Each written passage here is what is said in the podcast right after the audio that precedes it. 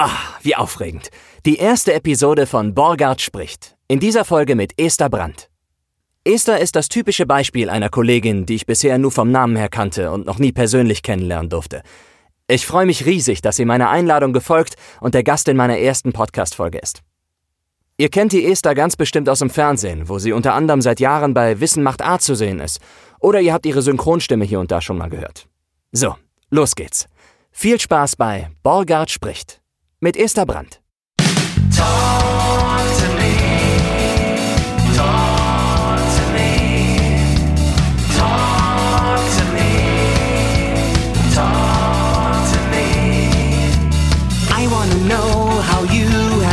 Oh, talk to me. Tell me about your day. Come on and talk to me.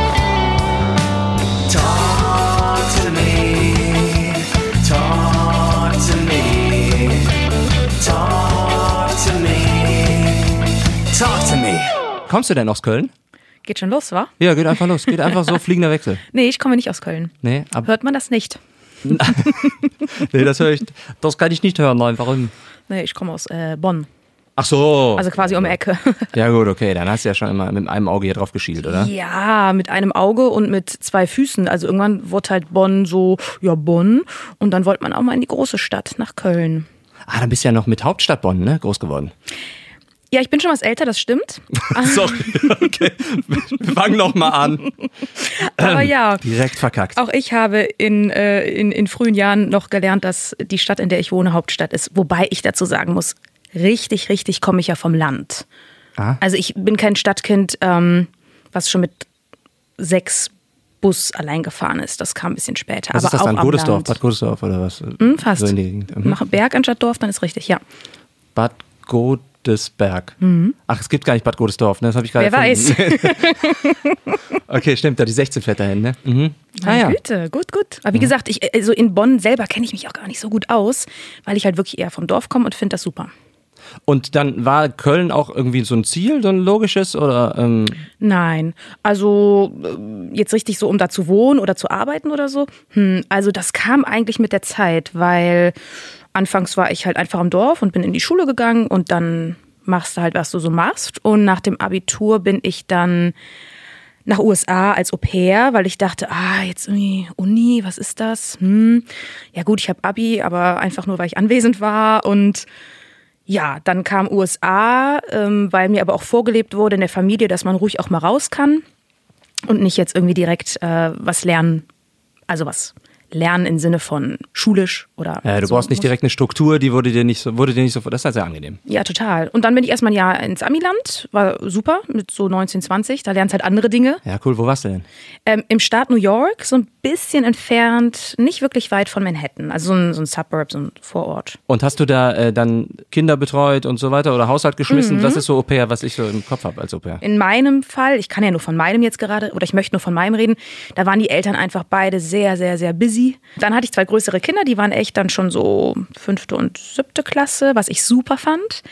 Ähm, und dann habe ich die super viel rumkutschiert, weil die ja eine ganz andere Großwerdung haben. Ne? Die nehmen halt in den Suburbs nicht so mal eben den Bus, der nicht fährt, weil ja jeder drei Autos hat. Ähm, oder halt so ein bisschen Hausaufgaben betreut oder halt zum Pool gefahren. Aber ja, auch nebenbei die Wäsche und die Betten gemacht und aufgeräumt und ähm, solche Geschichten gemacht, eingekauft und plötzlich hast du mit 19 eine Verantwortung. Und ich bin selbstständig groß geworden, aber eine Verantwortung für vier Menschen, die du bis eben gar nicht kanntest. Hast du Geschwister? Ja, Kleinere oder größere? nee, größere. Ah, Okay, dann, weil sonst hätte ich gedacht, hättest du da auch schon mal die Verantwortung haben können, aber da warst du dann auch eher die, das kleine, die kleine Prinzessin, um die sich die alle Also ich glaube, haben. Prinzessin war ich nie und wird man auch nie mit mir assoziieren. Aber wir lernen es ja gerade erst kennen, Micha. Ja, also ja, von daher. Ja, ich wollte erstmal wieder ein paar Punkte sammeln, nachdem ich eben schon Ja, äh, dein. Alter so auf den Tisch geworfen Fast, genau. ähm, ich, ich bin wirklich ein Nachzügler, ähm, aber wurde immer total integriert. Also ich hatte jetzt nie so dieses, ähm, also ich sag mal so, Prinzessin war ich nicht, weil ich glaube, ich, das ist einfach nicht so mein Naturell. So dieses, okay, also ich hatte schon dieses, oh, kannst du mal bringen? Aber Ja. das haben auch ich ältere auch, oder mittlere.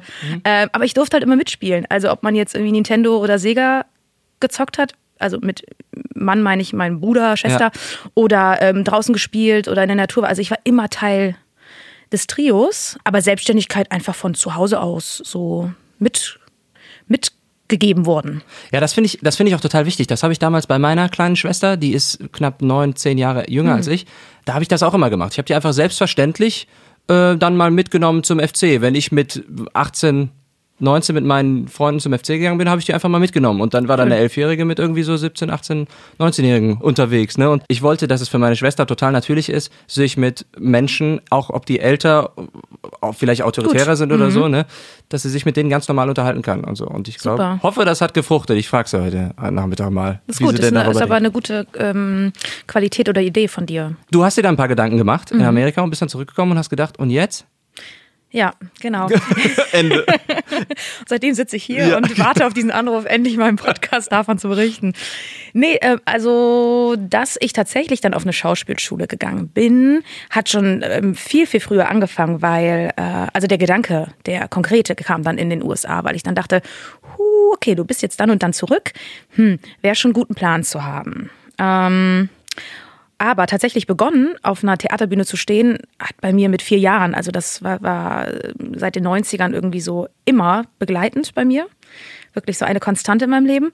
Und das hat sich, also es gab kein Jahr, wo ich das nicht hatte, ob jetzt zum Beispiel Bühne oder dann später auch Fernsehen. Ähm, und dann zusätzlich noch das Sprechen. Und das war für mich so eine logische Konsequenz. Ich hatte auch gar keine Alternative. Ähm, also hat oder habe nach gar keiner gesucht. Ja. So natürlich habe ich Alternativen. Hattest oder, du denn bis dahin schon professionell etwas gemacht in der ja, Richtung? also ähm, ich glaube, bis dato war das professionellste und ich möchte nichts der anderen Sachen runterspielen, weil selbst mit vier stand ich auf einer oder auf einer Freilichtbühne Mhm. vor sehr vielen Zuschauern, sehr viele Abende in den Sommermonaten. Das war auch schon ganz, ganz professionell für die Verhältnisse. Aber ähm, Nimmst es ja an, das war als Vierjährige. ja, als, ne? klar, auf jeden Fall. Nee, ich habe ähm, mit mm, Ende 13 habe ich ein Casting in einem städtischen Theater in Bonn gemacht, das junge Theater Bonn. Und da habe ich dann, boah, fast zwei Jahre, also so echt die ersten Teenie-Zeiten, habe ich dann ähm, in, in Peter Pan die Wendy gespielt. Und das auch auf Deutschland-Tour. Also dann war man auch manche Male gar nicht in der Schule. Natürlich alles geregelt und die Bestimmung, also die Bedingungen mussten auch stimmen, dass ich halt auch okay in der Schule bin. Und dann, das war mit Sicherheit das erst professionellste, was ich gemacht habe. Also wirklich in einem Theaterensemble. Und wieso hast du da dich reingeworfen? Also wieso hast du da deinen Hut in den Ring geworfen? Weil du einfach Bock hattest oder wurdest du da gefördert? Ja, mm, also gefördert auch. Also ich hatte halt immer Bock zu spielen. Vielleicht, weil das halt so spielerisch anfing mit vier schon und mir das immer sehr viel Freude gemacht hat und ich kein Problem damit hatte, irgendwie auf der Bühne und auch mal einen Text zu sagen oder so. Ähm, und dann gab es tatsächlich äh, ganz klassisch die Eltern, die auch gesagt haben, ach guck mal, junges Theater und da gibt es auch ein Casting, aber auch Lehrer.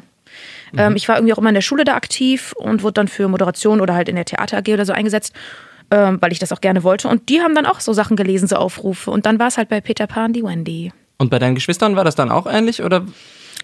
Also Tatsächlich, ja? äh, ja, also also die Anfänge, also meine Anfänge auf der Freilichtbühne, die haben wir als Familie gemacht. Ach super. Und das war so ein bisschen, warum dürft ihr denn alle und ich nicht? Und dann wurde halt mal nachgefragt, ob denn die kleine Esther mit vier auch schon, ja doch, so. und, und aber die, die Geschwister und auch äh, mein Vater, meine Mutter hat dann auch mitgemacht, weil, naja, so als Familiending, Mhm. ne? Ähm, und äh, ob sie, Aber auf der Bühne, also nicht im auf, Hintergrund. Nee, die- wirklich äh, auf der Bühne. Cool. Auf der Bühne ähm, ist jetzt nicht so ihr, ihr Ding vom Naturell. Sie muss, sie braucht das jetzt nicht, aber ähm, da wurde halt nachgefragt und dann hat sie es halt gemacht. Was super ist, als Familie einfach so ein Ding zu, zu rocken. Ja, klar. Die war ja sonst auch dabei für uns Kinder, ne? Aber dann hat sie auch echt auf der Bühne gestanden. Ähm, aber gut, das kannst du erklären, wenn sie bei dir beim Podcast Ach so, ist. ja, natürlich. Warte mal ganz kurz aufschreiben, alles klar, den ganzen Und- Stammbaum einmal abarbeiten. Und ähm, So ein Christmas Special. Fam- Family auf der Couch, Platz ist noch. Die haben meine Geschwister vor allem, die haben das auch sehr spielerisch als Kind definitiv noch gerne mitgemacht und auch in der Jugendzeit. Also ich würde das jetzt eh über uns drei sagen, dass wir da kein Problem mit haben, auf einer Bühne zu stehen und auch was zu sagen. Äh, Es muss auch keine Bühne sein, einfach den Mund aufzumachen und auch mal irgendwie kurz was zu erzählen. Aber es ist jetzt nicht so, dass wir uns alle so in den Mittelpunkt schmeißen müssen. Und meine Geschwister machen das auch nicht beruflich. Das ist jetzt bei mir einfach so gekommen.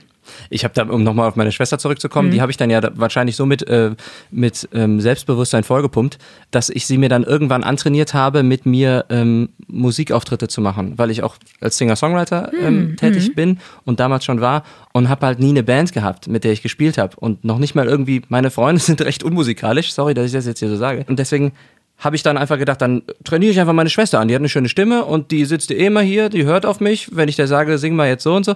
Und dann bin ich mit der immer ein bisschen aufgetreten hier und da und hat, sie hat zweite Stimme gesungen bei meinen super. Songs. Ähm, Ihr seid zu zweit? Oder? wir waren dann damals immer, wir waren damals dann ein bisschen zu zweit aufgetreten. Also ich bin immer als M. Borgert aufgetreten, Ja. weil mein Vorname Michael war jetzt nicht so viel wert, dass ich sagen konnte, den schreibe ich jetzt aus. Wenn ich jetzt Methusalem heißen würde, hätte ich es wahrscheinlich Hm. gemacht.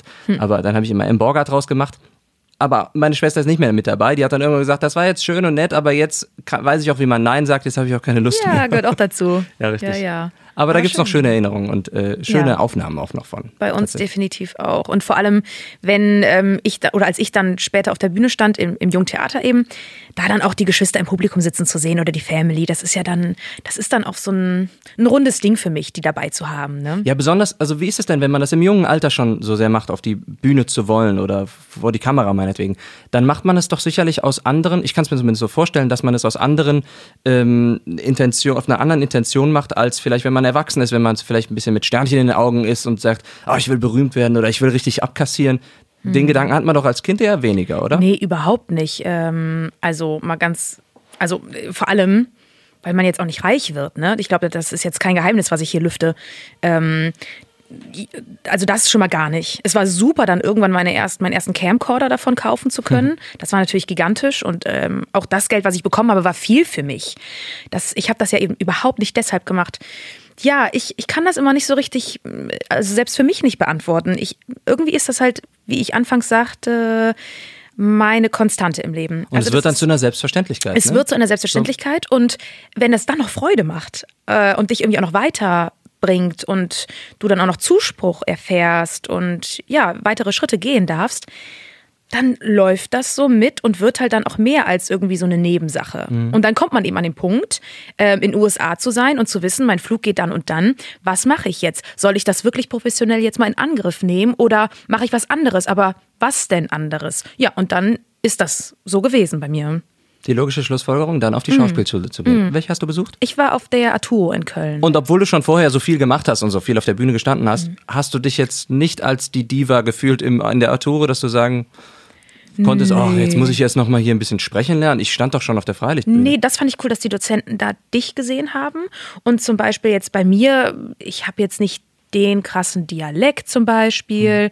Äh, das heißt, da konnte man schon, da wurde mit mir dann schon vielleicht anders gearbeitet, weil der Dialekt gar nicht rausgehauen werden musste. Ähm, in anderen Fächern, weiß ich nicht, so Aikido oder so, da habe ich jetzt wirklich kein Herzblut für, es tut mir leid. Äh, da musste ich dann die Griffe vielleicht dreimal gezeigt bekommen oder dachte mir so, ach, jetzt schon wieder freitags, 3 Uhr Aikido. Ähm, also da wurde man dann vielleicht so ein bisschen anders, da musste man vielleicht ein bisschen anders ähm, unterrichtet werden. Aber was ich sagen will ist, es gab ja irgendwann auch die Zeit, wo du ähm, Einzelunterricht hattest und da konnte ja dann wirklich an dir, ähm, Esther, gearbeitet werden. Gerade und Sprechen wo du und Gesang, gerade, ja. ja, definitiv. Und deshalb, ähm, nö, klar, am Anfang, ne, dann kommen da weiß ich nicht, wie viele Leute zusammen aus völlig verschiedenen Hintergründen oder Richtungen. Ja klar, da muss erstmal so ein bisschen auch für die Dozenten sortiert werden, ah, mit wem arbeite ich jetzt wie. Aber da hast du ja noch, oder da hatten wir ja noch ganz viel ähm, Ensemblearbeit, was ja auch wichtig ist, um zusammenzuwachsen und überhaupt sollte ja auch gelernt werden, im Ensemble arbeiten zu können. Ähm, aber da hatte ich persönlich nicht das Gefühl, dass ich jetzt meine, da irgendwie, ich habe ja schon seit 91, weiß ich, also ich hoffe nicht, nee, glaube ich nicht, ist nicht mein Ding. Wusstest du während des, der Schauspielschule schon, dass das Schauspielern sich so breit fächern kann zu, weiß ich, Schauspielern vor der Kamera, auf dem Theater, Musical sprechen, Synchronsprechen sogar? Oder hat sich das erst später für dich eröffnet? Ähm, eine Ahnung hatte ich wohl, ähm, dass jetzt zum Beispiel nicht jeder einfach auf der Musicalbühne stehen kann, der will, sondern dass es da auch ein Handwerk gibt. Aber im Detail habe ich das definitiv erst da so richtig kennengelernt, auch was es bedeutet, ne, so Kameraarbeit oder ja, oder das Handwerk auf, äh, auf der Bühne, obwohl ich ja schon so viel auf der Bühne stand und auch schon wirklich viel gelernt habe, weil ich halt eben eins zu eins mit ähm, Schauspielern im Ensemble äh, gearbeitet habe. Aber da kommen ja dann doch nochmal viele Dinge dazu. Ähm, besonders äh, fantastisch für mich war, dass wir eine Woche synchron, ähm, wie nennt sich das dann, Workshop hatten, in dem, ich glaube im letzten Semester. Das, ah, das hat mir wirklich so, ich glaube, Türen geöffnet, weil dann stehen da ähm, vier, fünf Mann aus einem äh, Studio in Köln und sind fünf Tage die Woche, acht Stunden mit euch, acht Schülern da und arbeiten. Und da habe ich, oh, Feuer da hatte ich richtig Bock. Und dann habe ich ähm, auch mit denen danach, man, man, man sprach ja auch miteinander und dann lief das irgendwie ganz gut. Und ich merkte einfach, ich hatte so Bock, diese fünf Tage da zu machen ähm, und hatte dann auch ähm, großartigerweise die Möglichkeit, also wir alle, das nicht nur ich, ähm, dass auch eine aus der Redaktion dazu kam und auch gesagt hat, hier, ihr könnt euch auch melden, das ist mein Name so. Und das habe ich dann gemacht. Und das war tatsächlich für mich der Türöffner für Splendid Synchron. Ach super, klasse. Mhm. Ich habe mich damals dafür interessiert und gedacht, wie macht man das denn? Was muss ich denn da machen? Und dann habe ich auch bei Splendid tatsächlich, glaube Ja. ich, als erstes angerufen, weil das ja die Adresse ist hier auf Ja. jeden Fall in Köln. Und ähm, ja, wir machen dann irgendwann mal ein Casting mit dir. Und dann hat man nach einem halben Jahr habe ich nochmal angerufen, hey, habt ihr mich vergessen oder wollt ihr, habt ihr mal Zeit für ein Casting? Ja, dann komm doch mal vorbei. Und dann, äh, dann wurde ich dann beim Casting, wo ich eigentlich für mich Werbung machen wollte, eher mehr oder weniger in dieses kalte Wasser geworfen Ja, und und so ist das das dann halt erstmal. häufig, glaube ich, ne? Absolut. Entschuldige, ja. Und das ist für mich wirklich, ähm, ich kann jetzt sagen, Stand heute und auch, ich glaube, all die Jahre schon, das Beste, was mir auf der Schule passieren konnte. Ach super. Ja. Klasse. Und seitdem bist du auch regelmäßig im Einsatz als Ja, Synchronschauspielerin. genau. Also das sind jetzt, acht, äh, ich bin im achten oder neunten Jahr, also seit 2012, das muss man rechnen, ähm, wie man sieht. Genau, da kamen dann auch direkt meine ersten ähm, Anfragen, also für mich und anfangs viel Ensemble, ne? also irgendwie so im Hintergrund, wenn dann die Marktfrau noch äh, Fisch, frischer Fisch oder was weiß ich ruft und dann mal hier und da vielleicht ein paar Sätze alleine gesprochen und dann vielleicht mal eine Rolle, die hin und wieder auftaucht und dann auch mal die Hauptrolle. Und das ist wirklich ein ganz, ganz gesunder Werdegang, wie ich finde. Ähm, da bin ich eh dankbar, auch was jetzt vor der Kamera angeht, dass ich da einen gesunden Werdegang machen, hinlegen durfte und jetzt nicht direkt irgendwie so den ZDF-Mehrteiler in der Hauptrolle gespielt habe.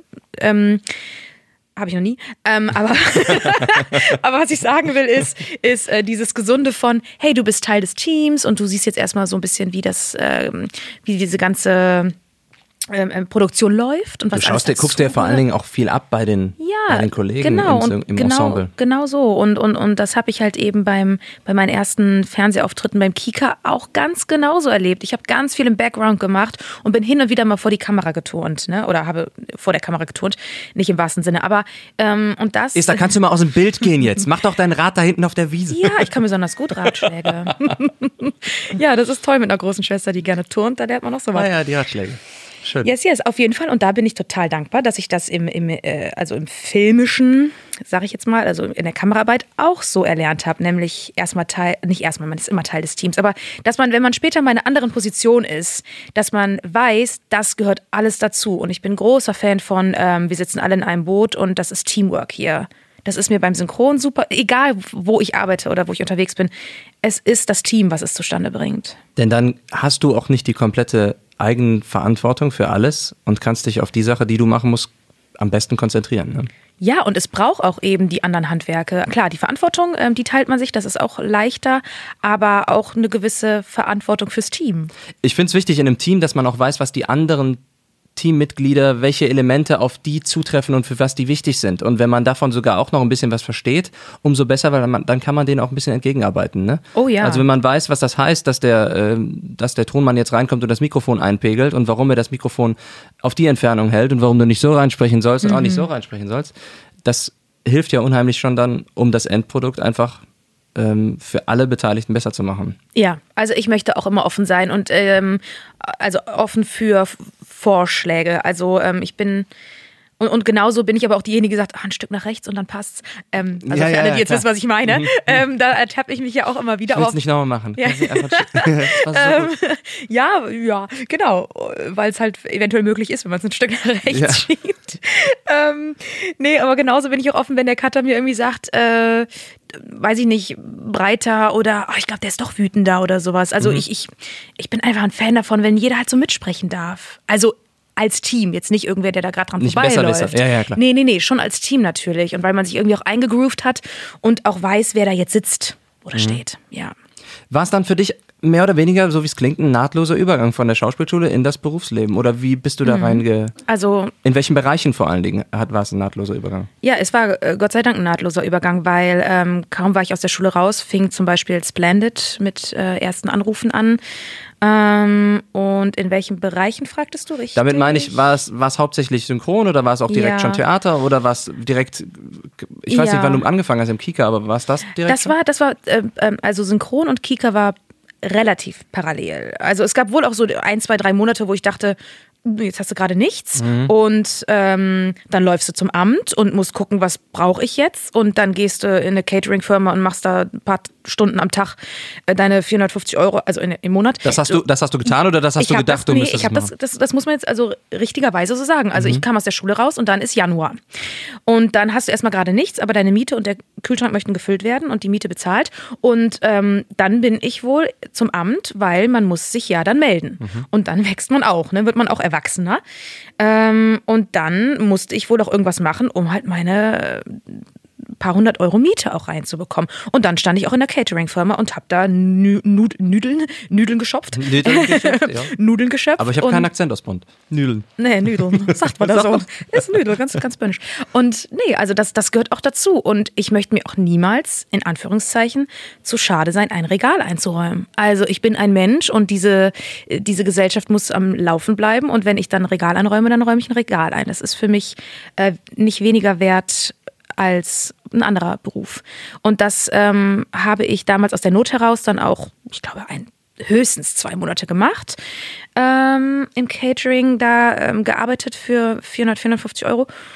Und dann ging es aber so mehr oder weniger los. Und dann hatte ich beim Kika die wunderbare Möglichkeit, wie gesagt, auch ein bisschen im Background, aber auch halt vor der Kamera, bei einer Quiz-Sendung mitzumachen. Beste Klasse Deutschlands. Ähm, und da waren dann meine Anfänge, haben äh, super, also einen fantastischen Steadicam-Operator kennengelernt, den Norman Bever. Und ähm, der wiederum kennt den ähm, Chef von einer Produktionsfirma, die Wissen macht A produziert. Und er fragte mich dann, also Norman kam auf mich zu und hat gefragt, hier kennst du eigentlich so und so. Hm, nee, kennst du denn die und die Se Sendung? Ja kann ich dich da mal irgendwie vorschlagen? Und so waren meine Beginne dann auch seit 2012 im Mai bei Wissen macht A. Und das seitdem. Was hat denn der Norman da von dir gesehen? War das eine Moderationssache?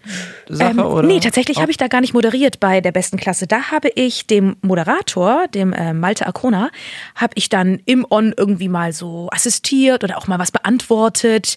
Aber das hielt sich wirklich in Grenzen. Und Norman ähm, und auch sein Assistent, ähm, wir haben uns halt echt immer gut verstanden, nett gequatscht, Mittagspause zusammen gemacht und irgendwann fragte er mich halt eben, ob ich denn den Andreas Dölfs kenne.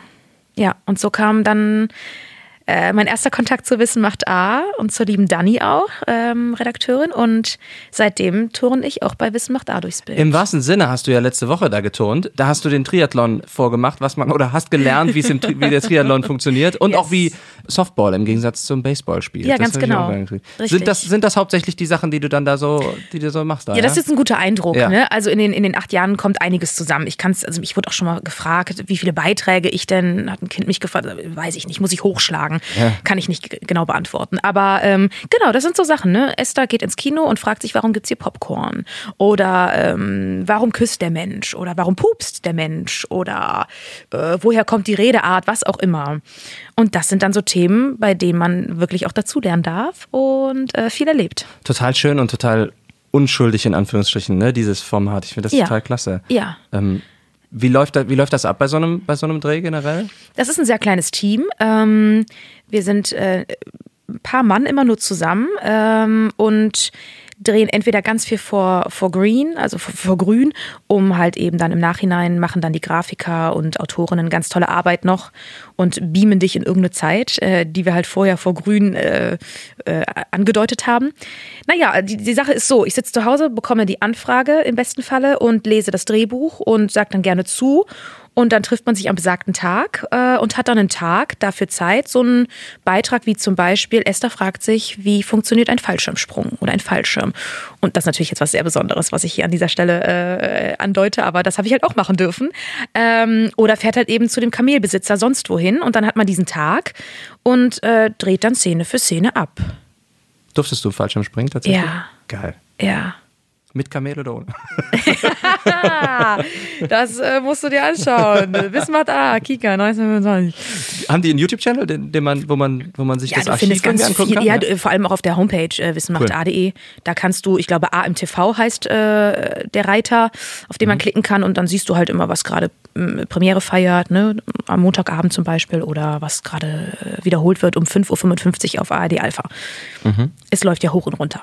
Und ich schätze mal, du hast dann auch jetzt keine Sache, da krieg ich dich eh nicht drauf festgenagelt, will ich auch gar nicht, keine Sache, wo du sagst, das ist mein Favorit. Ne? Also weil das Schöne ist doch eigentlich, dass es so breit gefächert ist, dass du einerseits Quatsch machen kannst bei Wissen macht A, in Anführungsstrichen, wenn du da vom Greenscreen auf so einer Ja. Box hängst und tust, als wenn du schwimmst. Ja. Oder du sprichst synchron oder. Das ist, also das ist äh, schon die Abwechslung.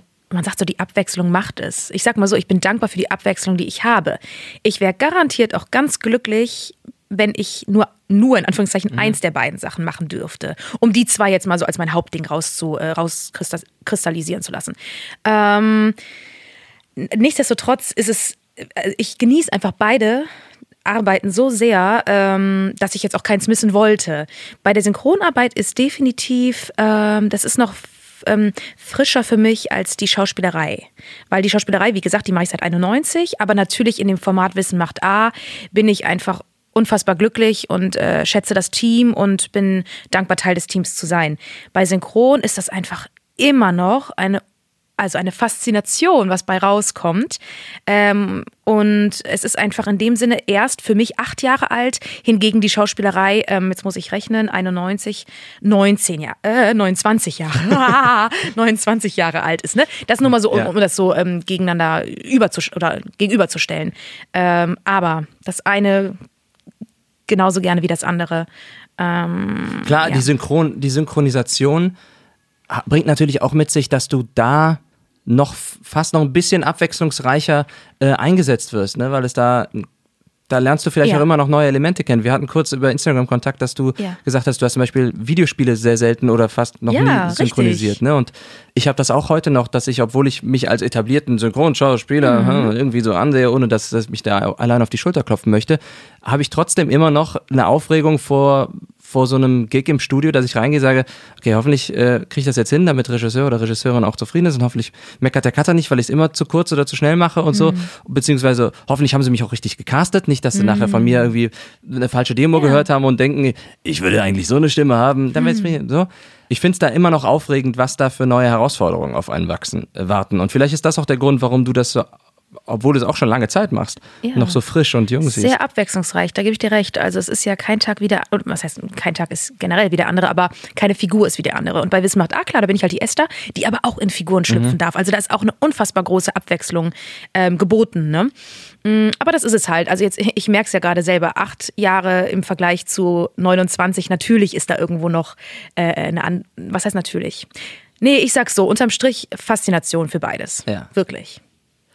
Wir haben beim Synchron auch schon des Öfteren zusammengearbeitet. Ja, das wusste Unwissend. ich bis. Ich wusste es ja Unwissentlich. echt nicht. Man muss ja sagen, für die, die es nicht wissen, man geht ja, man geht ja heutzutage in dieser Zeit, in dieser Pandemiezeit ohnehin nicht gemeinsam vors Mikrofon und auch sonst äh, spricht man sich, spricht man die Rollen getrennt ein. Auch Ja. wenn man vielleicht gerade irgendwie den gesamten Film über einen Dialog führt. Da sieht man auch wieder die Abwechslung. Du hast zum Beispiel in der Animationsserie der, der Harvey Street, also auf Englisch heißen die die Harvey Street Kids, auf, bei Netflix heißen die, glaube ich, die Harvey Girls. Miezen mittlerweile, Oder Harvey ich. Miezen, Ich Harvey glaub, das Girls. wurde geändert. Mhm. Da sprichst du ja eine der Hauptrollen. Yes. Die, äh, wie heißt sie? Audrey. Audrey. Mit ihrer kratzigen Stimme, Ja. Mhm. ne? Ja, ja, mega, mega cool. Sowieso eine total süße, lustige Super. Serie, finde ich. Ich liebe auch Audrey. Wirklich. Bis zum Umfallen. Ich war ja der, der Fredo, der Fredo, Fredo Ja. mit, dem, mit dem Cape, der immer so ein Ja. bisschen so ein kleiner Nerd war, der gerne auf Rollenspiele stand und totaler, äh, ja, fast ein Besserwisser war auch in manchen, in manchen Sachen auch ein bisschen besserwisserisch. Und wir haben aber auch, ich weiß nicht, ob du das wusstest, den Film Halloween Haunt. Nein, da warst du auch dabei. Da habe ich die männliche Hauptrolle gesprochen. Soll ich dir was sagen? Was? Sitzt mein Bruder mit seiner Frau im Kino und guckt, möchte sich irgendeinen Film angucken, plötzlich, also Oktober rum. Ja. Plötzlich Trailer. Halloween Haunt. Und dann haben die da echt meine Stimme da irgendwie im Kino mit dieser, mit dieser Abschlachtung Ja, ja, genau. gesehen. Und das war auch feierlich. Ja, echt? Da hast du die männliche Hauptrolle Ja, gespielt, genau. Also du? wir haben da zum Beispiel auch Szenen miteinander gehabt. Und das war wie gesagt, der Film kam im Oktober raus. Wir haben wahrscheinlich irgendwann im Sommer synchronisiert. Ich bin mir Ja, nicht mehr ganz sicher. mehr genau. Und ich frage dann manchmal so im Studio, wer spricht denn eigentlich hier die, mein Ja, Counterpart, mit dem ich mich gerade die ganze Zeit unterhalte, ne? Und dann die so, das spricht die Esther. Und dann sag ich, wer ist denn die Esther? Das ist die Esther, die Esther halt, ne? Und die. Ja, sagt, ja. ach so, ja, okay. Aber ne, auch ein Grund, warum wir hier sitzen und uns endlich mal kennenlernen. Ich finde es dann, es sind dann immer so Situationen, wo man denkt, man spielt mit jemandem zusammen, den man aber gar nicht kennt. Und das finde ich irgendwie in dem Moment richtig schade. Wobei, darf ich dich kurz was fragen? Ja, bitte, wenn, wenn du dann synchronisierst und ja dann in der Regel die Originalstimmen hörst, weil du dir erstmal das Original anschaust, den Take, die Szene, die du halt eben jetzt bald spielen wirst, da hörst du ja dann in dem Fall jetzt äh, amerikanisch. Ich meine, das war ein amerikanischer Film. Mhm. Ähm, ist, das, ist das dann nicht für dich so? Also für mich ist dann halt der mh, männliche Gegenüber, der halt dann eben mi- mir auf Englisch antwortet, ist dann für mich eigentlich mein Mitspieler. Ja, verstehe. Also, weil dich höre ich ja einfach partout nicht im Studio. Nee, genau. Generell, ich habe auch nur deine Stimme gehört in dem Moment, wo wir mal gesagt haben, wir hören mal rein. Na klar, Ne? So, na klar. In so einem Moment ja, ist ja. es dann. Wenn sie mich dann schon aufgenommen haben, dann kann, klar, dann hört man mal rein. Genau, aber auch wenn, wenn dann habe ich einen Take aufgenommen und dann wurde tatsächlich geguckt, ah, mal gucken, wie das zusammen mit der Esther klingt, weil vielleicht war dann die Übersetzung bei dir geändert worden oder so und dann hört man mal rein und dann ist das ja auch der einzige Moment, wo ich als Sprecher in dem Moment das mal höre, wie es denn klingt, wenn der wenn der Hintergrund Richtig. reingemischt ist, wenn die, Ja. wenn der Counterpart mitspricht.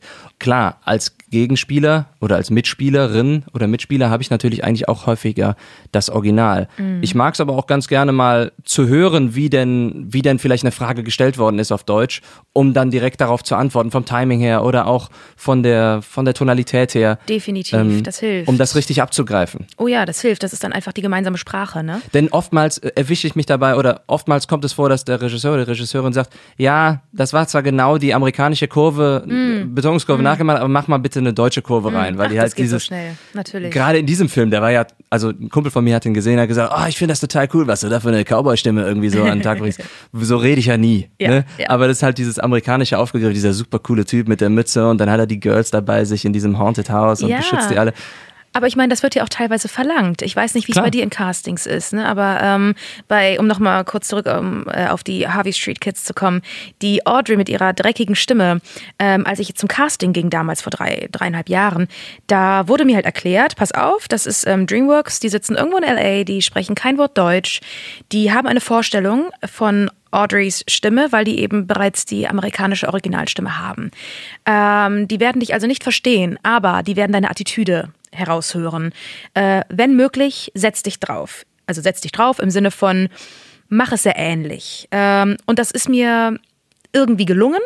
Und dann kam das, passte das irgendwie noch vielleicht ins Ensemble oder es hat denen gut gefallen, wie auch immer, dass ähm, wenn man jetzt mal switcht auf Netflix zum Beispiel, natürlich sind das verschiedene Stimmen. Die Frau, die, die, die Audrey, ich habe gerade leider ihren Namen vergessen, die ähm, amerikanische Schauspielerin, die Audrey spricht, hat natürlich nochmal eine andere Farbe als ich. Aber es ist zumindest, oder auch das Schwedische habe ich mal, glaube ich, reingeklickt, oder Französische, welche Sprachen noch immer möglich sind. Die haben halt dann alle bei der Audrey das, das Dreckige. Weil das war das Einzige, was sie casten konnten in dem Moment. Richtig, weil. Audrey ist einfach die dreckige, die Hau drauf, ne? Ähm, und äh, Person in diesem Tri Trio. Und das äh, musste in dem Falle bedient werden, weil ich komme drauf, weil du jetzt sagst, dann bist du halt vielleicht eher so der Cowboy, der, der, der Mädchenaufreißer, klischeehaft, bla, ne? Und ähm, wenn du das bedienen kannst, dann ist das ein Grund, dich zu besetzen. Es stimmt aber, dass das, dass das auch von, von Casting oder von Job zu Job anders ist, dass man mal hört, setz dich bitte genau drauf. Also ich hatte Ja. auch schon so eine Animationsserie, da sollte ich auch den Hauptcharakter sprechen der Serie und der musste die ganze Zeit immer so sprechen. Mhm. Ne? Also auch so ein bisschen dreckig, äh, kehlig, weil die auch kein Deutsch sprachen und somit Ja. auch nur von der Tonalität her casten konnten. Und das hörst du dann manchmal im Studio. Setz dich bitte genau drauf, also stimmlich, setz Mhm. dich genau drauf. Oder aber auch manchmal, und das finde ich dann auch ganz schön, die machen das zwar im Original so, aber wir machen das mal im Deutschen ein bisschen Das anders. stimmt. Da kann ja dann auch die Synchronisation dara- daran wachsen und das auch auf, aufwerten, finde ich. Wenn das, wenn das nicht nur mh, vom Synchronbuch her vielleicht sogar ins Ja. Deutsche übersetzt, sondern auch tatsächlich von der, von der Stimmung her. Oh ja, also da fällt mir direkt auch eine Produktion ein, die ich bei Splendid mitsprechen darf. Äh, Pete the Cat ist eigentlich ein Bestseller-Buch aus New York, glaube ich tatsächlich, oder zumindest USA. Ähm, und da darf ich einen französischen Akzent ein bisschen mitsprechen. äh, da bin ich ein kleiner ähm, Mops, ein kleiner Hund, die Emma. Und ähm, im Original spricht diese Emma, der Mops spricht ein Mädchen. mit so einem nicht ganz sauberen Englisch. Und Splendid oder vielleicht auch äh, dem Auftraggeber war aber nicht wichtig, dass es ein Kind spricht. Oder zumindest spreche ich das jetzt. Ähm, und nicht kindlich, aber französisch angehaucht. Ähm, und da zum Beispiel, ne, das ist halt, ähm, wenn du da mal switchst auf ähm, Originalsprache, hörst du halt echt ein Kind. Und im Deutschen hörst du ganz klar einfach eine etwas niedlich angehauchte, aber halt eben nicht sehr kindliche Stimme. Und im Englischen ist es nicht mit französischem Akzent, sondern eher dieser leichte Sprachfehler drin. Ja, so. ähm, sie spricht dann so ein bisschen I want to, äh, I, want to Ah, kick ja, the okay. ball aus, äh, Ossi.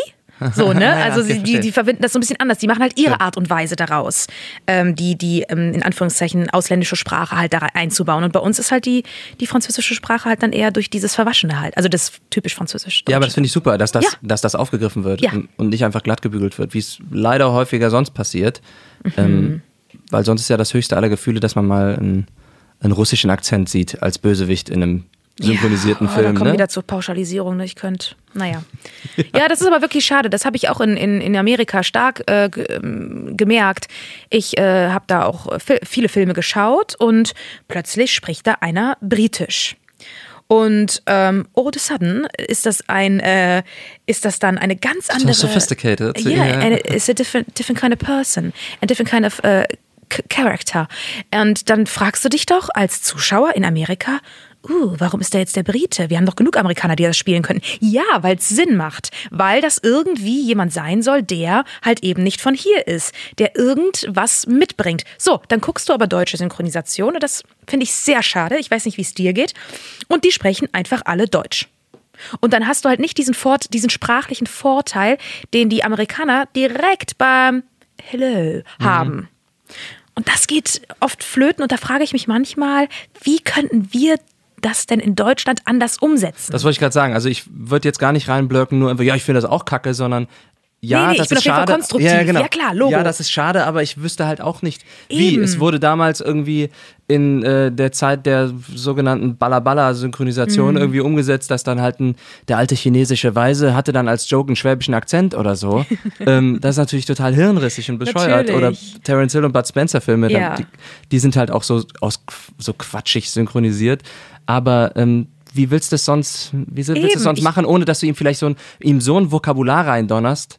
Das muss ja dann halt auch immer wieder auf Lippe passen und das ist halt echt das Schwierige. Da, da kommen wir aber auch, auch wirklich nochmal so an, an, an, Punkte, die man sonst vielleicht nicht so mitbekommt, wenn man jetzt nicht ständig im Studio steht. Ähm, ich will da halt eben überhaupt keinen anschwärzen, weil die, die, die Gespräche hatten wir auch schon im Studio. Wie machst du es? Ich will nur mal so eine Aufmerksamkeit dahin lenken, dass wenn, wenn jetzt irgendeiner zu Hause sitzt und sagt, ah, ich gucke mal ein Original und dann spricht da plötzlich in Miami jemand britisch, dann fragst du dich auch als Deutscher, hä? Also glaube ich, warum spricht der denn jetzt anders? Oder ein Ossi oder so, ne? Also, dass der halt dann wirklich so einen australischen Slang da mit reinbaut. Da manch einer fragt sich doch so. Und dann stehen wir im Studio und denken auch teilweise, hm, die äh, in, in, dieser Szene machen die jetzt einen unfassbar guten englischen Witz.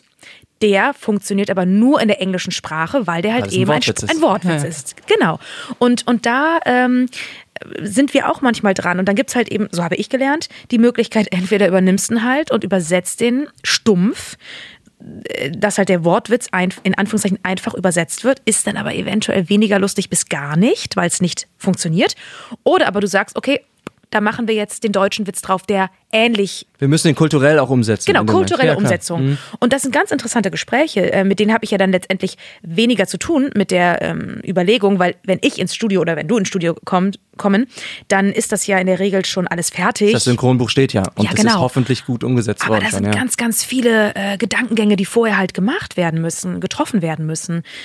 Ich finde es immer sehr interessant, im Synchronbuch steht ja dann meistens dafür dann so eine Hochzahl und dann steht unten Ja. drunter so ein äh, Link irgendwie. Manchmal steht auch eine Erklärung drunter. Im Englischen sagt er hier das und das. Das funktioniert im Deutschen nicht, deswegen Ja. habe ich das und das gewählt. Also als Rechtfertigung fast schon, ne? Ganz süß. Ja, oder wenn ein Name fällt, der in Deutschland vielleicht gar nicht so mh, von einem Footballspieler oder so. richtig, dann steht auch unten der Wikipedia-Link oder sowas. Ja, ja, genau, absolut. ja. Ich finde es vor allen Dingen schwierig dann auch, wenn die Bösewichte Deutsche sind und die Protagonisten verstehen die Bösewichte nicht, weil die Deutsch sprechen und im, Eng im englischen Original und im Deutschen ist es halt alles Die Hard, ne? Das stirbt Yes. langsam eins. Die sprechen alle einfach Deutsch die ganze Ja. Zeit durch in der Synchronisation und Bruce Willis tut so, als versteht er die nicht. Äh, die Terroristen, ne? Obwohl er dieselbe Sprache spricht, ne? Da müssen echt Entscheidungen gef Ja. gefällt werden. Ähm, Andererseits auch im Original ganz oft läppsch, finde ich, wenn dann die Meute deutscher Bösewichte plötzlich sich untereinander auf Englisch Ja. mit einem deutschen Akzent unterhält. Ja. Also, come on, guys. Jetzt gibt dem doch einfach. Also dann bucht doch deutsche Schauspieler, weil Richtig. man hört, wenn die Deutsch sprechen, klingt sonst Ja. kacke. Hört man ja auch bei Die Hard leider noch oft. Schießt den Fenster.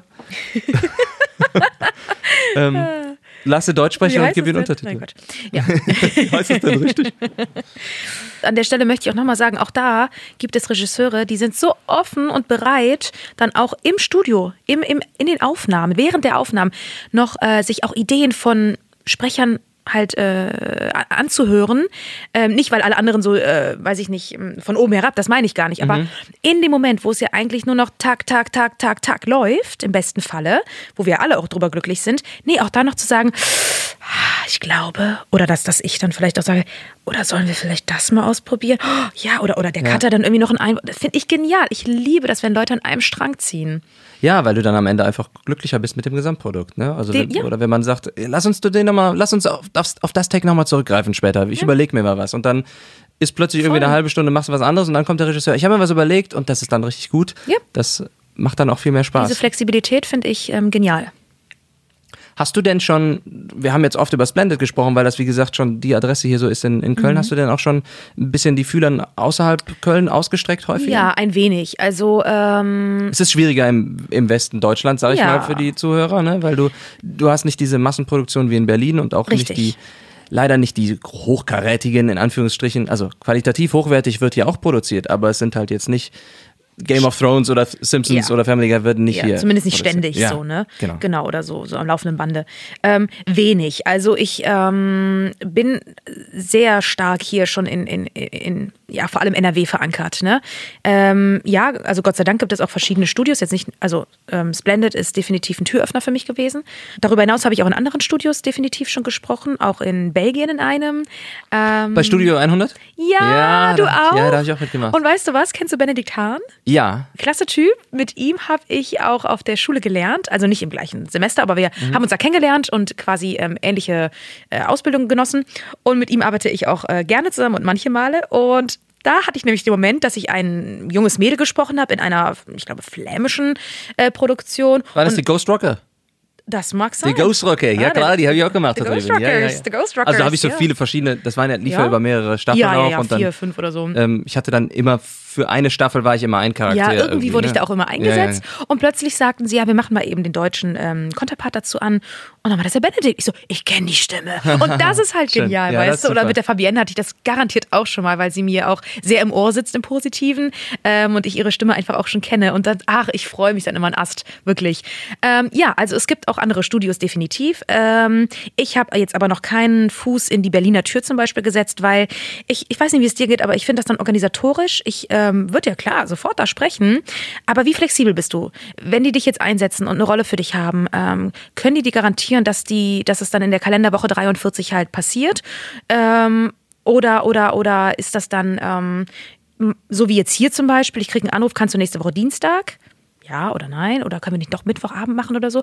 Und Berlin ist halt einfach eine Distanz von 600 Kilometern ungefähr. Und ich weiß nicht, wie es dir da geht. Ähm, äh, also hier in, in, in NRW bin ich halt einfach flexibler, weil ich halt hier sitze. Punkt. Ähm, Hamburg, München, Berlin ist einfach eine andere Logistik dahinter. Will aber nicht sagen, dass ich da keinen Bock drauf hat. Klar habe ich auch Bock drauf. Es ist nur einfach ein anderer äh, Gedankengang und Aufwand. Ähm, ein sehr großer Aufwand einfach dahinter. Ich gebe dir da recht, es ist, du bist da nicht so flexibel und Richtig, spontan ja. ähm, einsetzbar und ähm, teilweise läuft das Booking auch anders als hier, wo es fast noch familiärer und äh, kollegialer ist, sag ich mal, weil du, wie du sagst, du wirst angerufen und dann wirst du ganz freundlich gefragt, ich bin dann und dann im Studio, wann könntest du denn? Wo, Ja. wo kann ich dich denn reinpuzzeln, bitte? Ja. Ne? Dass du äh, fast schon ein schlechtes Gewissen hast, wenn du nur drei Optionen nennst. Und ähm, häufig habe ich gehört, dass es in anderen äh, Gegenden, besonders in Berlin, da wird, da bucht sich das Studio einfach in deinen Kalender rein, mehr oder weniger, Mm. und äh, verfügt dann fast über deine Verfügbarkeit. in dem Moment. Und ich kann mir vorstellen, dass wir vielleicht, obwohl wir hier schon die etablierten Synchronschauspieler und Sprecherinnen sind, dass wir dort nochmal auf einer anderen Ebene anfangen müssten. Alleine deswegen, weil sie vielleicht, obwohl wir gute Referenzen haben, weil sie für sich selber nochmal sicher gehen wollen, dass wir auch liefern können. Und Ja. für, für zwei Stunden Menge Ensemble nach München zu fliegen Ja. oder nach Berlin zu fahren, Ja, geb- von jetzt ja, auf gleich ist halt einfach verstehe. dann nicht möglich. Ne? Ja. Und da muss man natürlich beide Seiten verstehen. Einerseits äh, finde ich es auch, kenne ich die, kenne ich, habe ich auch Freunde oder Leute, die sagen, Mhm. äh, ah, immer wieder dieselben Stimmen in der Serie, weil das halt in Berlin gemacht wird. Und da hört man immer dieselben, auch wenn es viele dort sind. Und man will natürlich als Sprecher oder Schauspieler auch irgendwie ein Stück von dem Kuchen abhaben, dass man denkt, ich will auch mal in der in dem geilen Ja. Film mitspielen ähm, oder sprechen. Ne? Aber du musst halt sehen, dass es für beide Seiten irgendwie umzusetzen ist. Und du sagtest eben, da sind halt auch viele und also viele mehr. Ähm, das ist wirklich also ein riesen ähm, Angebot an Sprechern mittlerweile in Berlin. Äh, und es ist ja auch nicht so, dass es jetzt gerade weniger wird. Es ist ja eher so, oh, Berlin, lukrativ. Wenn ich jetzt beginnen würde und total flexibel wäre, also jetzt hier keine, keine Bindung hätte, Ja. jetzt zum Beispiel an Köln oder so. Hey, und ich würde gerade aus der Schule rauskommen und dann erfahren, in Berlin, da geht's richtig ab. Wer weiß, wäre das nicht damals vor acht Jahren für mich ein Grund gewesen, rüberzuziehen? Oder zumindest so ein, so ein Standbein aufzubauen. Jetzt höre ich aber auch von Kollegen, wie voll das da ist und wie das da auch, was du gerade auch beschriebst. Ich hörte das auch schon, äh, wie das da abläuft mit der Buchung und Eingriff in den Kalender und dann tragen die sich da ein und äh, dann ist das gesetzt und also einfach eine an, anders, nicht so familiär wie hier, wie du eben sagtest. Das war ein äh, gutes Adjektiv. Also ich will sagen, Berlin ist super lukrativ. Das führt dazu, dass mehr und mehr hinziehen. Wenn mehr und mehr hinziehen, bedeutet das aber auch wieder ein größerer, äh, vielleicht weniger Angebot als äh, Nachfrage, so, ja genau. Ähm, also Ja, mehr größere wollen. Konkurrenz, ohne das größere jetzt, äh, feindlich zu meinen. Ja, ganz genau. Also ähm, und, und, und ich weiß nicht, wie das gesund aufgehen soll. Ja, auch, auch wenn jetzt, man muss ja sagen, in den letzten Jahren durch die ganzen Streaming-Dienste und es kommen ja immer mehr online, wird Ja. immer mehr produziert Oh ja. auf jeden Fall. Das merkt man ja auch schon hier.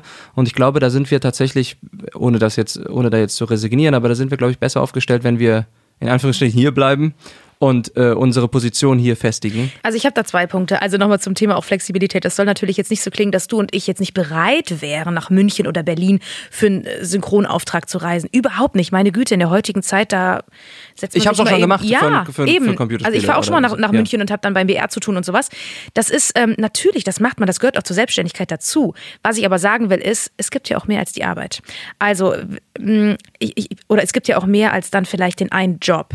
Äh, ich bin ja auch in Köln aus anderen Gründen. Und äh, natürlich ist der Job mir sehr, sehr wichtig, aber wie ungesund, wenn sich alles nur noch um deinen Beruf dreht. Und ich mache das ganz gerne und so Gott will, gerne auch bis ich ähm, nicht mehr bin, dass ich das wirklich bis zum Lebensende ausführen darf. Gerne, gerne, wenn das äh, der Plan von, von, von Gott ist, dann mache ich das wirklich gerne, ähm, weil ich da so viel Freude habe und auch gerne dafür nach Berlin reise und nach Hamburg und München und weiß der Geier. Ähm, aber es gibt noch andere Dinge und ich habe auch noch andere Aufträge und ähm, ich bin einfach so dankbar, wie es gerade hier läuft und äh, bin auch um jeden Job dankbar, der mich woanders hinführt. Gar keine Frage.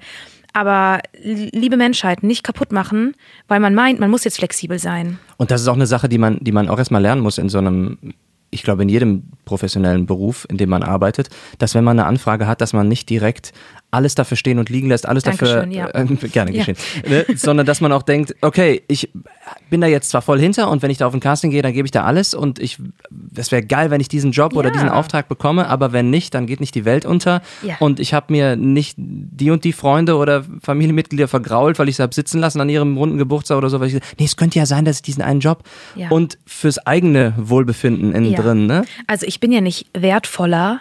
Ähm, also ich bin der Meinung, dass ja jeder Mensch einen Wert in sich hineingelegt bekommen hat und ich bin nicht wertvoller, wenn ich mehr zu tun habe. Wie, was, wie, wie soll ich denn dann einem gegenüberstehen, der arbeitslos oder arbeitssuchend seit drei Jahren ist?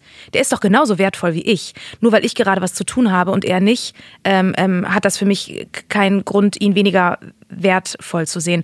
Und äh, wenn ich jetzt gerade einen Job ähm, ähm, ähm, nicht bekomme, weil wir haben ständig Castings und, und dann bist du es halt auch ständig oder ganz oft oder manchmal nicht, ähm, dann bin ich Esther doch nicht weniger wert. Dann hat die Stimme gerade nicht gepasst, wie meine Schwester auch mal sagte. Ne? Dann warst du gerade nicht passend. Ähm, Und ja, das ist mir einfach so wichtig, dass man sich nicht zerreißt, weil ich glaube auch, dass, dass man jüngeren Generationen, vielleicht auch beginnend mit unserer, so eine krasse Flexibilität ähm, aufschwatzt, dass man alles dafür tun muss und immer sofort erreichbar und das Handy nicht mehr ausmachen und, und, und, und ständig sich in einen Flieger oder einen Zug setzen, nur um irgendwie zu einem, äh, äh, weiß ich nicht, einen kleinen kurzen Job oder sowas zu fahren, ähm, was einen innerlich zerreißt, aber man das auch nicht zugeben darf, weil man, man Karriere ist wichtig und, und das ist ja auch äh, mein Wert. Wer, wer bin ich? Ja, ich bin ja nicht mein Beruf. Ja, ja, das ist sehr schön gesagt. Es ist wichtig, da da auf dem Boden zu bleiben und dann ist es schön, dass es solche, dass es dann solche Elemente gibt und ähm, ja, ähm, Firmen oder Leute, die mitarbeiten, die das dann halt auch eben äh, wertschätzen und wie wir gerade eben sagten, anrufen und sagen, hör mal, ich bin dann und dann, wann hättest du denn Zeit? Und nicht, du musst unbedingt da kommen, sonst entscheide dich bis heute, bis heute um 16 Uhr, sonst hast du den Job nicht oder so. Ne? Ja, was ein Ähm, Druck. Das ist echt, das ist echt Kacke. Da muss man sich, da muss man sich echt von lösen. Und Entschuldigung, das haben wir ja dann nicht einmal in unser Leben, dass wir diese Entscheidung treffen müssen. Das ist ja ständig. Ich erwische mich manchmal dabei, dass sobald ich einen Job bekommen habe, weil ich das Casting gewonnen habe oder weil ich Bestätigung dafür bekommen habe, dass dieses, ich weiß nicht, wie man es nennt, dieses Dopamin, was dann im Gehirn ausgeschüttet wird, dieses Glücksgefühl, dass das so kurz nur ist, dass ich schon wieder denke, ja okay, aber was mache ich denn danach? Hoffentlich, hoffentlich habe ich danach dann schon wieder den nächsten, den nächsten geilen Job. Ja, ne? und das ist- und das ist ja genau. eigentlich total krankhaft. Ne? Dann lieber, Ja. das ist das Klischeehafteste, was es gibt, ne? aber lieber in diesem Moment erstmal leben und zu Oh, sagen, ja. wie glücklich bin ich denn jetzt gerade hier, dass ich mich jetzt aufs Fahrrad schwingen kann und ich fahre jetzt in mein eigenes Ja. Studio hier rein und mache in meinem eigenen Tempo diese Synchronaufnahme oder was auch immer. Ja, das, das ist mir einfach nochmal wichtig zu sagen, ähm, dass das bei uns halt eben nicht so eine einmalig oder vielleicht einmal im Jahr passierende Geschichte ist, sondern ständig. Mhm. Ständig. Und das kann eben dazu führen, dass das, wie ich finde, äh, einen ungesunden Zustand annimmt. Und dass sowas jetzt auch gleich vorbei sein kann, hat uns ja die Zeit jetzt gerade gezeigt bei Ja. vielen Kollegen und Kolleginnen oder Ja. Freunden, die in jeglicher Branche Ja. sich sicher gewogen haben. Und ähm, plötzlich ist der Stammkunde, für den sie seit 20 Jahren gearbeitet haben, leider abgesprungen oder so. Mhm. Ja. Ach, was für eine traurige Tristesse, in der wir jetzt gelandet sind. Ja, es ist Ja, halt gerade aber- aktuell, ja. aber auf der anderen Seite sind wir auch äh, schon sehr lange fröhlich hier gewesen. Ja, ne, das richtig. ist ja, es ist ja äh, kein Gefühl, ist kein Gefühl ist irgendwie ähm, sollte unübersehen bleiben. Wir ne? brauchen ja auch eine gewisse Dramaturgie hier. ja. So. Oh wei, jetzt kommt doch noch ein Klimax. Weil, wenn wir Aristoteles jetzt hier bedienen, dann muss aber noch ein richtiger Klimax kommen. So, wie können wir das ja hier mit dem Feuerwerk beenden? Was, was, was steht denn für dich an für ein Feuerwerk demnächst? Was hast du denn noch äh, so, ähm, gut, das Problem ist ja oft, wenn man die Sprecher hier fragt oder die Synchronschauspielerinnen, ähm, was, was steht denn, denn, wor- worauf können wir uns denn jetzt freuen von dir? Oftmals darf man es ja gar nicht erwähnen, weil es halt erst Ja. ab, ab Release-Date äh, erwähnbar das, ist. Das, das stimmt tatsächlich. Also bei einer Produktion kann ich es auch gar nicht erwähnen. Bei was mir aber sofort eingefallen ist, ist, ich lese ja Grundschüler, Grundschülern vor. Nochmal. Ach, schön. Ich lese ja Grundschülern vor. ähm, und das kam, als du gerade die Frage formuliertest, dachte ich, ah, ich gehe wieder in die Grundschule. ja, ich, ich finde das so schön. Ich bekomme Zeit geschenkt, äh, Kindern vorzulesen. Und die Schulen nehmen sich auch, äh, oder machen es auch möglich, dass da jemand von außen kommt und Kindern vorgelesen wird. Ach, und das genieße ich. Also Kinder sind coole Menschen und das ist für mich wirklich auch ein Teil äh, ja, meines Berufes, sage ich jetzt mal, den ich auch ganz neu entdeckt habe und den ich fantastisch finde. Das ist bestimmt sehr dankbar, oder? Wenn man da sitzt und die Ja. hören einem mit offenen Ja, Ohren aber so Zu- richtig. Und ich bin total dankbar, weil ich sitze da mit sieben, achtjährigen und die sind einfach gut drauf. Und klar, die sind dann auch mal laut, aber dann schwinge ich dann meine äh, Pädagogik so ein bisschen so, ah, warum bist denn du laut? Sollen wir nicht mal alle gerade kurz laut sein? Dann sind wir alle kurz laut und dann sind wir wieder ruhig danach. Ist es denn was Interaktives generell oder sagst du, ich lese jetzt eine Stunde vor und ihr habt jetzt gefälligst den Mund zu halten? mal so, Das lasse so. ich jetzt mal offen. Nee, nee, bei mir ist interaktiv. Also, als ich letztens Pipi Langstrumpf vorgelesen habe und dann das Pferd da irgendwie lang galoppierte, da habe ich gesagt, oh, da stampfen wir jetzt aber alle mal kräftig auf den Boden. Cool. So halt, ne? Das ist, äh, äh, die sollen ja nicht schlafen. Also, ja, deshalb. Ähm, nee, ich, ich bin gerne da interaktiv. Ich bin jetzt kein, ähm, ich sehe mich nicht so als Entertainer, aber wenn ich vorlese, hey, dann kommt halt auch die Synchronsprecherin durch und dann Mhm. hat halt jeder echt eine andere äh, Stimme dann auch, ne? Ähm, deshalb, also wenn du mich fragst, worauf ich mich freue, dann ist es das, ganz klar. Neben meinem eigentlichen Beruf.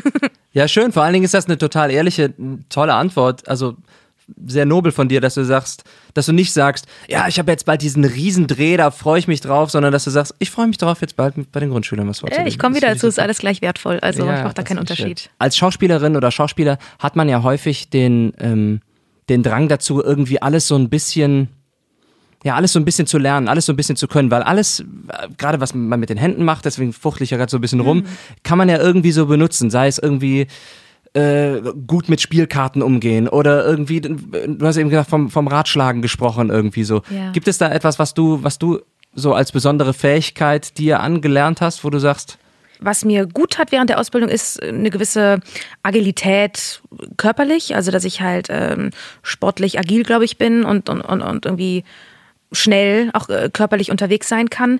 Ähm, sprich, dass mir, wenn irgendwas Körperliches jetzt bei einem Dreh oder so verlangt wird, ich immer sofort dabei bin.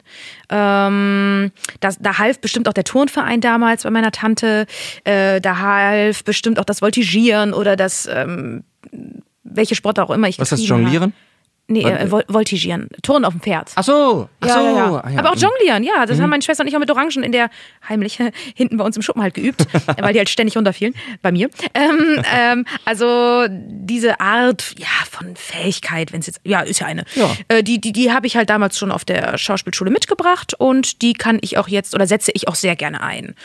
Ähm, ist das so die Richtung, die du beantwortest? Ja, ja, genau, richtig. Ich, ich denke gerade, da, also ich bin zum Beispiel damals ähm, noch vor der Schauspielschule, Hm. als kleiner Junge war ich auf der Einradschule. Hey, ja, das habe ich auch gern gemacht. Ach ja, super cool. mal, das ist mega. Und das Ja. ist dann, das sind einfach so Sachen, die, die man sich ja gern dann auch mal in eine Vita schreiben kann, wenn man es, Ja, man es voll. kann. Ich tanze gern, ich singe, oh, ich singe so gerne und da auch wieder, ach, da freue ich mich auch zum Beispiel. Bei Pete the Cat, da singe ich auch so gerne. Äh, da singen wir viel und gerne und die Ilja, unsere Regisseurin, die singt auch fantastisch und der Arno ähm, im Ton, der leitet uns da Ist oder mich da super. ja, oh, also Mit denen habe ich, also bei gigantisch. Peter Cat habe ich nicht mitgemacht, aber bei der Harvey Street haben wir auch viel gesungen. Ja, da haben wir auch total viel ne? gesungen. So Besonders die, die große Nummer ganz am Ende. Irgendwie. Oh ja. Ja, also das, das habe ich auf jeden Fall mitgebracht, weil ich einfach unfassbar gerne singe. Nicht gelernt, aber unfassbar gerne singe. Und da schaltet sich mein Kopf total aus und da geht alles nur noch intuitiv durch den Bauch. Abgesehen vom Synchron, machst du denn auch noch andere Sprecher, Sprechergigs hier und da? Ja, also Synchron ist schon 95 Prozent. Mhm. Also, ja gut, was wir auch, ich nehme an, du auch häufig machen, sind so äh, Dokus, ne? Dass man Genau, so, ja, klar. Ja, ja, das, das, das ist ja auch nochmal anders als Synchron, würde ich sagen, oder Voice-Overs oder sowas. Wie gesagt, leider wenig bisher, wenig bis gar kein Computerspiel. Da hätte ich echt Mhm. richtig Bock drauf. Habe ich einfach noch nicht so den Fuß drin. Ähm, und dann ertappe ich mich halt immer wieder, dass ich halt dann doch synchronisiere und dann läuft das halt so weiter. Was noch nicht ist, kann ja noch werden. Ne? Äh, Vielleicht ist ja jemand jetzt auf die Stimme aufmerksam geworden. Hat gedacht, oh, da möchte ich mein nächstes Hörbuch auf jeden Fall von der Esther Ja, ich kann auch sprechen. Also ich kann auch, äh, Ich kann auch nur sprechen. We- Auf, äh, nenn doch mal kurz deine Webseite, da können ja dann Leute auch mal reinhören. Ja, die, so ist ganz, die ist ganz simpel. Die ist ähm, estherbrand.de und Esther mit TH und Brand wie der Willi mit DT. Estherbrand.de. Instagram bin ich auch Esther-Brand- unterstrich. Ähm, ja, also ich würde sagen, Instagram ist so das, ähm, da schwimme ich so mit dem Fluss. Das ist so das Aktuellste bei mir und auf der Website gibt's dann einfach mehr Infos. Ne? Also da kannst du dann auch mal dich durchklicken, was ich so singe oder spreche, äh, ein paar Fotos angucken, wenn man mich auch mal sehen will, aber ja, hält sich in Grenzen. Ähm, Und wenn man, dich, wenn man dich sehen will, dann kann man ja immer bei Kika einschalten. Ne? ja, bei Kika Wissen- geht Wissen immer. auf jeden ja, Fall. ja, genau. Unter anderem. Ich habe ja auch andere Formate gemacht, aber Wissen macht A ist definitiv das, was einfach seit 20 Jahren läuft und was fast jeder kennt. Mhm. Ne? Also genau, da bin ich, da bin ich dankbar für, dass ich da im, im Kinderfernsehen so viel äh, schon, schon, schon machen und lernen durfte, auch mit meinen lieben Kollegen, mit André Gatzke zum Beispiel, äh, der mich schon ganz früh äh, in meinen Anfängen ähm, vor der Kamera wirklich ähm, freundschaftlich, liebevoll an die Hand genommen hat und mir auch super Tipps gegeben hat. Und ich sage es euch, Leute, äh, kollegiales Verhalten, also auch einfach mal über Gagen zu sprechen.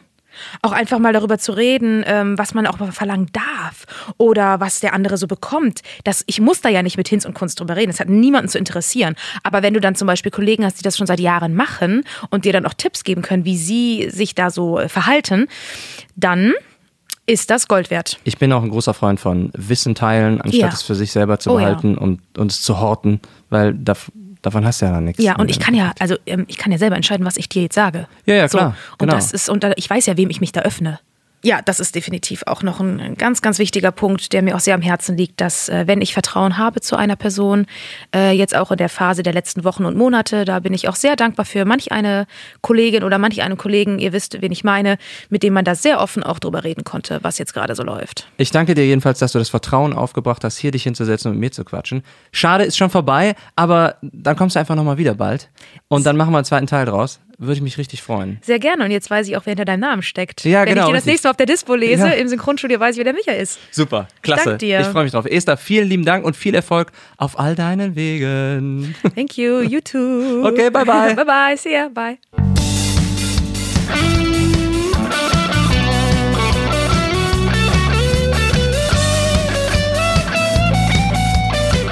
Borgard spricht. Eine Podcast-Produktion von Michael Borgard und Film and Voice. Titelmusik Talk to Me.